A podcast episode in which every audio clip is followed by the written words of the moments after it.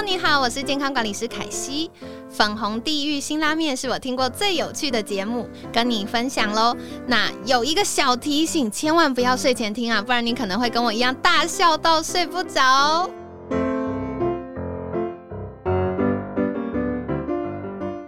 大家好，我是 V 头大叔，我是品熙，欢迎收听今晚的粉红地狱辛辣面。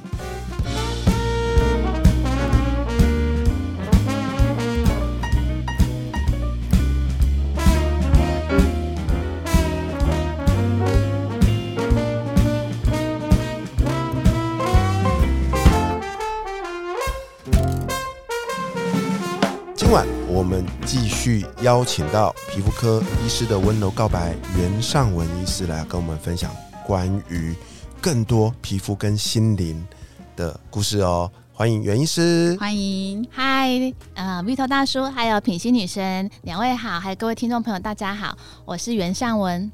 哇，听到这个声音都融化了。是啊，我能病都好一半了，痘痘都自己消一半了 我。能想象他那个整间哦，应该是这样一路啪大啪。长龙，好不好？而且都一一都是男性吧？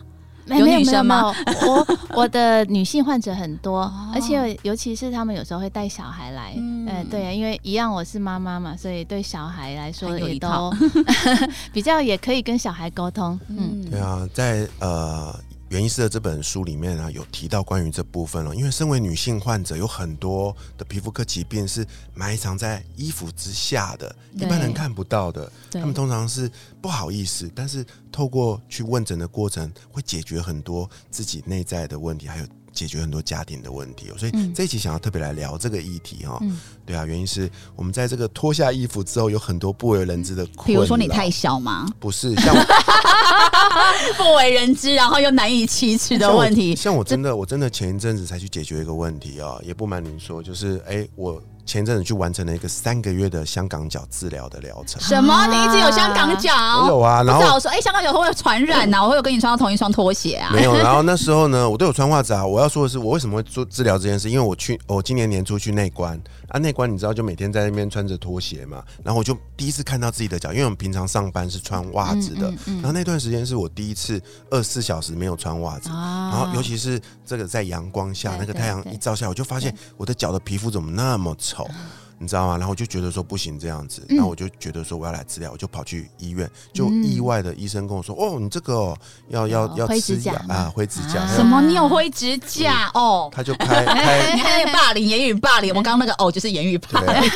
你看像这个东西，就是你看，就会你说啊，你有灰指甲啊，你香港脚，你知道吗？啊，别人的那种反应，嗯有时候会让自己觉得很受挫折，对不对？然后我我就真的乖乖的，就是每个礼拜去看诊，然后每个礼拜就吃他规定我的药，三个月我真的好嘞、真的哦、我现在看到我的那个光滑的脚，我就觉得啊，这个走路都不一样 了。对对对，当然我要跟各位观众朋友讲，就是哈、要像 V 头大叔这样，就是认真的面对自己的这个疾病，赶快把它治疗好，不要一直拖，拖越久治疗会越久越麻烦。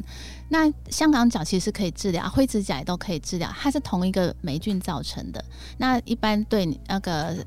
啊，有到指甲的话，它就需要三个月的疗程。可是你看它早期如果只有在皮肤上面，没有到指甲的话，它会治疗比较快。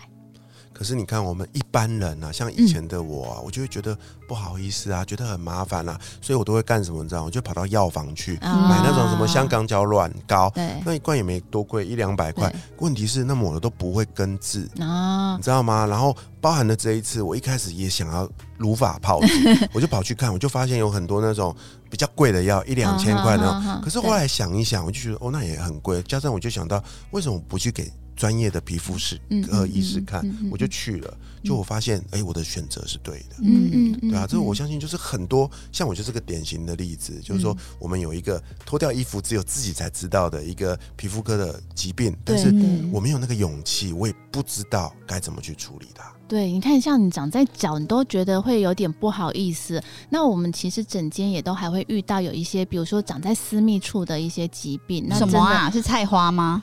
私密处还能长什么？啊，对，呃像刚刚说的这个湿疹跟菜花一样吗？不一样。不一样啊、菜花它是一种病毒的感染，是一种性病嘛。嗯，那另外的话，像湿疹，我们身体有时候会痒，有有时候手啊，呃，或者是前胸后背这种肚子会痒，这种湿疹也有可能长到胯下。哦，啊，那或者是刚刚说的，呃，香港脚的霉菌有可能长到胯下，它会是骨癣。那如果像这样子的位置的关系，大家就会更不好意思去看医师了。所以这可以看皮肤科，我以为是看什么泌尿科或妇产科。啊，如果是外面就可以看得到、摸得到的地方，那我们找皮肤科就可以了。嗯嗯，哎，那我我以前我都对一个报道印象深刻，就是说有人去泡澡。然后可能上一个人有菜花，结果他就只是去泡个澡也长菜花，这是有可能的吗？我听到这个我都觉得很害很害怕，可怕哦！对呀，我不想在蜜桃后面都在香港脚，我的背阴部有香港脚，蜜桃的香港脚，这是可能的吗？透过水这样？对，就是说哈，像比如菜花这种是性病，或者是像单纯性疱疹哈，这个也是会因为性接触会传染。可是如果那通常啊哈，嗯，都是直接接触的那个会比较容易把病毒传染过去。那如果经过水哈，比如说我们去游泳池游泳好了，那已经病毒的量都稀释到很少，你要到一点点的病毒就要让自己得是。没有那么容易啦。哦，那个人他可能在说谎，就是 要要让自己脱罪，不要让老婆知道。我还有一个小问题，就是常听人家说啦，这因为它是病毒的传染嘛，所以它跟自身的这个身体的免疫状况有差。简单来说，就是我的身体状况还不错的话，我就比较不容易被传染。这是真的吗？呃，会是这样子，没有错。就是说，如果像呃，你是就是就像感冒一样，比如说我们现在啊，哈，比如我得了感冒，那你们两位如果。呃，现在体力比较好，精神比较，可能就不会被我传染啊。可是如果你们刚好最近也比较累，比较晚睡，刚好身体状况不好的时候，我我一感冒一咳，你们就马上就跟着咳了。好，这个我们比较容这样听解解释起来，大家比较容易听懂哈。那病毒这个部分其实也是一样的道理，像菜花这种，当然你如果现在体力比较好，然后都好好睡觉，然后呃免疫力比较好的时候，它要传染。它比如说一颗变成十颗的这种速度会比较慢一点哦。那当然我们治疗的效果也会比较快比较好。可是如果我一边我们一边现在在治疗了，可是他一直都在熬夜哈，体力很差，那可能我们今天看到十颗，哎，明天下次下个礼拜来又变二十颗，变三十颗，就是因为他体力比较差，抵抗力比较差，他就还在恶化，还在扩散。那我们要治疗的颗数就会比较多。哎，那他有可能根治吗？可以啊，把病毒全部消灭就好了，可以的，连续治疗几次就可以。可是如果说我最近免疫力又下降，有可能会再复发吗？还是不会？只要根治好就不会。如果是菜花的话，是只要把这些病毒全部都杀光就好了。对，那那呃就可以到全身都没有这支病毒，那这一次就算全好了。哦，这样。了解。我那时候在用药的过程中，我印象很深刻，也想请教医师哦。就是有个过程是，医师要求我要去做一个肝功能的检查啊，对对对，对对，因为他担心说我因为可能用的那个药的关系啊。那当然我不是很懂啦，我就听他的话。那哎，检查结果也没问题，所以我就继续完成这个疗程。所以想请教医师，这个肝功能的检查是为了什么呢？哦，主要是灰指甲的这个药物啊，哈，它是从肝脏代谢的，所以我们通常在治疗前会希望了解说。你的肝功能是不是正常？有没有办法把这个药排出去体外？好，如果你的肝功能是异常的，那表示你的肝脏没有办法正常的运作，那药物就可能会累积在肝脏，会排不出去。那如果这种情况之下，我们就不建议用口服的这个霉菌的药。那如果是可以的话，就是肝功能都正常的话，那当然是吃药比擦药快。哦，因为想问一个问题，哎，就是现在有一个词叫做金皮毒。就是说，我们涂的东西、抹的东西啊，有一些就是可能是有毒物质的，然后它就会，因为我们一直日积月累，每天都在使用这一些，所以我们的有一些癌症或慢性病啊什么的，会因为透过皮肤这个器官的吸收。那这件事情在皮肤科医生看来是真的吗？呃，皮肤的确会吸收一些东西，所以我们当然尽量在擦的或者接触的上面能够呃。选过，就是说它是安全无毒的，当然是最好。就像我们吃东西，有时候也会不小心把一些有害物质吃进去，或者是空气污染，我们有时候吸吸呃呼吸的时候，也有可能空气里面也会有一些呃环境的一些毒素。好，那这都是有可能的。你那些说日积月累，真的会在我们身体上产生一些疾病。其实要看什么成分，还有你的量。可是像我们一般老百姓，他们后面在写英文啊，看不懂那些成分怎么办？如如果是以我们擦在脸上的保养品，擦在身上的保养品，我觉得这个还比较容易解决，因为就是啊，我们只要选大品牌的哈，其实应该都没有问题。通常呃，它的成分都是。呃，我们台湾卫生署合可的一些成分，通常都比较没有问题。比较担心的是一些外面乱七八糟自己擦的哦，菜奇阿贝那种啊，或者阿贝卖的，或者有的人自己那些中草药拿来敷的，哈，那个比较担心会不会有一些其他的问题。哦，那现在在我们的女生圈很容 很流行的一个叫做。是早 A 晚 C 还是早 C 是什么？早 C 晚 A，早 C 晚 A，就是这这个医生看是对吗？呃，理论上是对的，啊，就是白天可以擦维他命 C 嘛，晚上擦 A 醇，或者像我们有还有药物 A 酸这一类的，都是可以的。嗯，吓死我了！我跟你说，早 C 晚 A 那个吸是吸吸东西的吸，要吸什么东西之类的。A 醇这个东西就是，嗯，如果像我现在皮肤是正常的状况，也可以擦吗？可以啊，可以啊，它就是可以有一些代谢角质的功能。那如果说啊，呃，用了这个，你可能说不定皮肤的角质就都还蛮 OK 的，就不一定要再去角质了，那皮肤也会比较亮一点，这可以用的。哦，了解。嗯。哇，我们这一集在播出的时候呢，即将要迎接这个二零二四年新的开始哦。我们今呃从上一集到现在，我们聊了面子的问题，对不对？对。也聊下了脱下衣服啊遇到的一些问题，对啊。所以我们想在这个新年的开始啊，请原因是给大家所有的听众朋友们一些建议。我们在新的开始要如何用一个好的全新的气色来迎接这个崭新的一年呢？哇！真的，如果大家可以好好的把皮肤的保养做好，比如说像我刚刚说保湿啊，还有就是像防晒做好，其实皮肤就很亮了。那冬天的话，就是保湿一定要加强，冬天绝对都是比呃夏天还要干燥的哈。那一定不要让皮肤干。那如果说怎么样去知道自己要擦什么样的乳液跟次数的话，我通常会建议大家可以多注意自己的皮肤。比如说，你今天擦了两次乳液、三次乳液，它还是很干，那我们可能次数要再多一点。嗯，那如果你擦的次数已经到一天擦五次还是很干，对不对？那你就要换滋润一点的乳液。哦，那不管是脸或者是身体，因为有时候呃小腿啊哈也会比较干。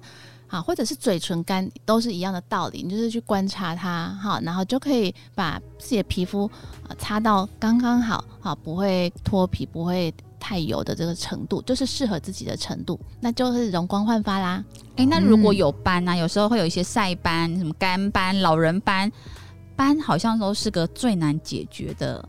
问题哎，它这个有办法解决吗？呃，斑要看哪一种斑，然后当然每一种斑的处理方式不一样。比如说比较浅层的斑，像是晒斑、雀斑这种，这种镭射的效果就比较快速。哦，透可以透过镭射。对，那比较深层的干斑，可能治疗的次数就要再多一点。但是啊，我会建议大家可以先去给皮肤科医师确认一下你是哪一种斑。再来帮你安排适合的治疗哦，所以医生是有办法看得出这什么斑哦？对啊，肉眼就可以看出来。对，这是我们的训练。哇塞！那有时候我发现我的身体会以前没有痣，对，后来忽然长痣了。对，那这个是因为有有一些人就会说，哎，因为这个你你可能有癌细胞啊什么的啊。对，好，我跟大家说，其实痣是这样子呃，从。很年轻，就是比如说 baby 的时候，可能就会开始长痣，一直到七八十岁都有可能会长新的痣。好，那痣会一直有新的出来，那是正常的。那如果它是慢慢慢慢长大的，那也都是正常。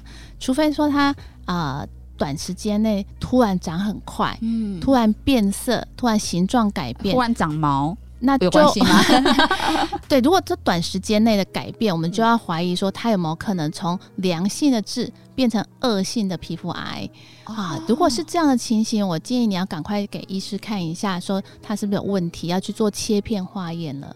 哦，所以如果是皮肤科医师，也可以看得出来说，哎，你这个痣好像有点问题，你会看得出来吗？对，可以。那我的书上里面有教大家，就是说怎么样判辨。判别，然后还有就是我会建议大家可以，如果你担心的这个痣比较大颗、比较明显，你可以大概半年帮他拍个照。嗯啊，做一下记记录一下，那你才知道说他呃这一段时间长的速度是不是真的有很快，真的改变了很多。那如果真的改很改变很多，就要赶快检查看看。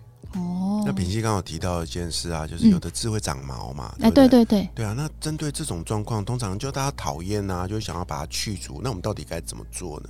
也可以镭射吗？可以可以，就是如果这个痣哈，它不是说要考虑恶性，我们只是为了美观的问题的话，那个是可以镭射。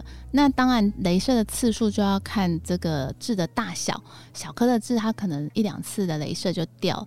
大颗的痣长毛那种，通常比较大、比较深，可能镭射次数要多一点，好，但是还是可以处理啦。啊，现在医学进步，我觉得挺好。像小时候啊，我永远记得走到菜市场，一定会有一摊是什么，你知道吗？玩脸吗？不是，就是有那个会挂一张图，然后上面就是有一个人的脸，然后很多字点字对对对啊。对对对对对。然后那个，点字我记得没错，就是好像一次一百五还是多少，然后就用一个不知道什么东西，然后就好像有点腐蚀掉你的皮肤，它就凹一个洞，可是你的字就会对不见。嗯对对，那个一些腐蚀性的药水，哇，好可所怕哦以像！现代啦，我好像还有看到这样的，医师会建议我们去，就是如果你要除痣的话，应该不建议去找这种江湖术士吧？呃，还是要找皮肤科医师啦。对吗？他就不会留一个疤了嘛，对不对对对。哎、那想问一下哦，就是像我女儿现在她是四岁，嗯然后她看我擦保养品的时候啊，她就会说：“妈妈，你好多保养品我都没有。”这样子，她就也想要哦香水，也想要口红，什么都要。那我昨天就拿一个就是比较偏益生菌的乳液，就是反正就是哦擦了是就保湿的东西，我就说来，你有这一条，以后就你就擦脸就好对对。她说：“可是你还有很多，我只有这一条。”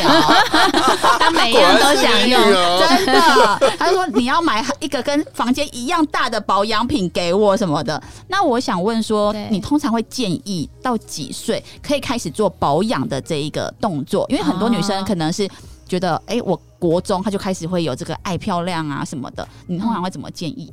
呃，通常我我们如果以呃医学的角度来看，它有没有需要用保养品这个部分，其实就是要观察皮肤的状况。嗯比如说，如果它一直都不会太干呐、嗯所以乳液它可以慢一点再开始使用是没有问题的。好，那再就是脸部的清洁，一般的话。比较我们一开始啊、呃小朋友最第一个会接触的通常是清洁啦，哈、嗯到底什么时候该用洗面乳？通常啊，还是会建议小朋友可以用小朋友用的洗面乳、嗯啊，尤其是到大概现在长痘痘年纪，在国小三四年级就有人开始长了。哦啊，清洁可能都要注意。那大家可以选比较温和的就可以了。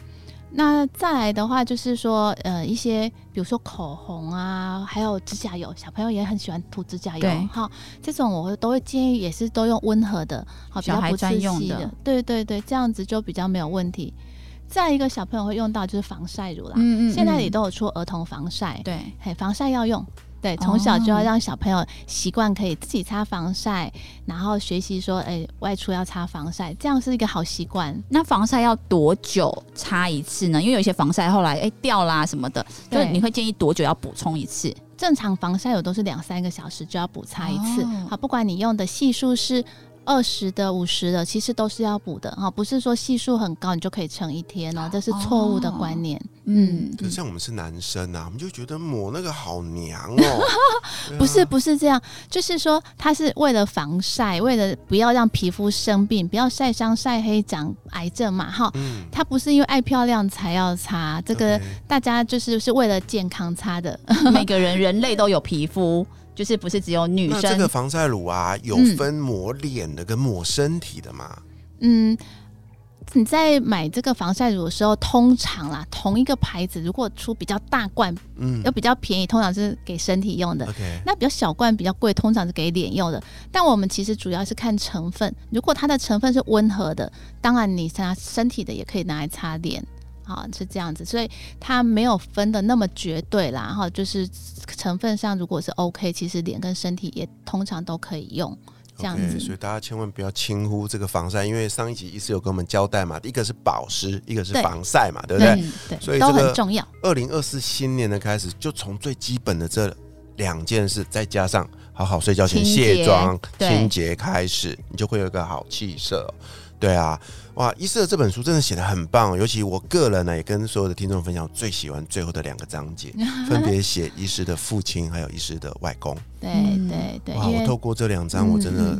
就好感动，好感动。他们是我的人生导师，对我人生也影响很大。对啊，在这里面有提到，您在很小的时候啊，就躲在这个房门外嘛，对不对？对。看着您的外公啊，在那边缝合手术，我相信那是一个很震撼的一个画面。像我啦，对，我从小就怕血，你知道吗？我远远的看到那个。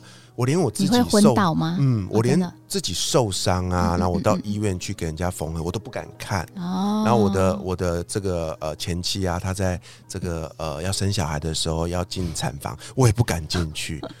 对，所以，我我想请教医师，就是说，我相信有很多人他的职业啊，他的梦想就是希望长大成为一个医师。嗯嗯，对啊。那您身为一个医师，您这样亲身走过，你会觉得怎样的人啊，他会比较适合走上这条路？如果是我自己，可能也是因为啊，从小时候那时候，我大概在幼稚园比较大，还有国小的那个阶段哈，有有时候就会去。那时候我住台中，然后我的外公他们在台北，那我可能。暑假就会过去那边住一阵子，然后我就很喜欢看我外公啊。然后我外公有时候他们要缝合，因为以前的诊所你知道大大小小都要看，虽然他是内科的诊所，但是很多的外伤也会来哈。有时候呃路上车祸也会送过来，工厂什么工弄到的也会送过来。然后要缝的时候，他就把我赶到旁边去，就想我叫我不要看，不然怕我太小会怕。可是我就会那时候就觉得我要看他们在干嘛，所以我就会在门后面偷看。那所以那时候也不知道怕啦，就这样看就习惯了。那后来他们也知道我在看，然后也会跟我讲说那个是在做什么。那也是从中间我也慢慢观察说啊，原来我外公外婆他们对待病人的状况态度，也影响了我的这个后来的职业。那回到就是说，怎么样的人适合当医师？我觉得其实只要对人是有兴趣，然后可以同理的，其实都可以。不过当然有一个条件，就是不要怕血，因为我们其实，在呃呃大大学的时候就有解剖课，然后在实习的时候到医院，其实都会有看到有很多的血。如果是真的见血会昏倒的人，是真的可能没有办法。还有一个必要条件吧，你要考的时候上医科吧。啊，这也是要很会念书。然后，对啊，像我一样就是一直被恶意的人，怎么？可是有些人很会念书，可他就是怕写，他也没有办法走上这条路。对，对他不过可能可以走其他的一些研究的方向的啦。对，所以我真的觉得啊，能够成为医师，真的是一个非常有意义的工作，可以帮助很多人。嗯嗯，真的，然后也很开心。我觉得阿公啊，在天上看到您现在这么出色，一定也很为这个孙女骄傲啊。对我，我也希望可以给他这个样子的一个回馈，虽然我已经来不及跟他讲。对。超感动，嗯，对啊，再次谢谢医师来到我们的节目分享。新的一年，让我们一起拥有好的气色哦。我是 B 头大叔，我是袁尚文，我是品心女神，粉红地狱辛辣面，我们下次见，拜拜。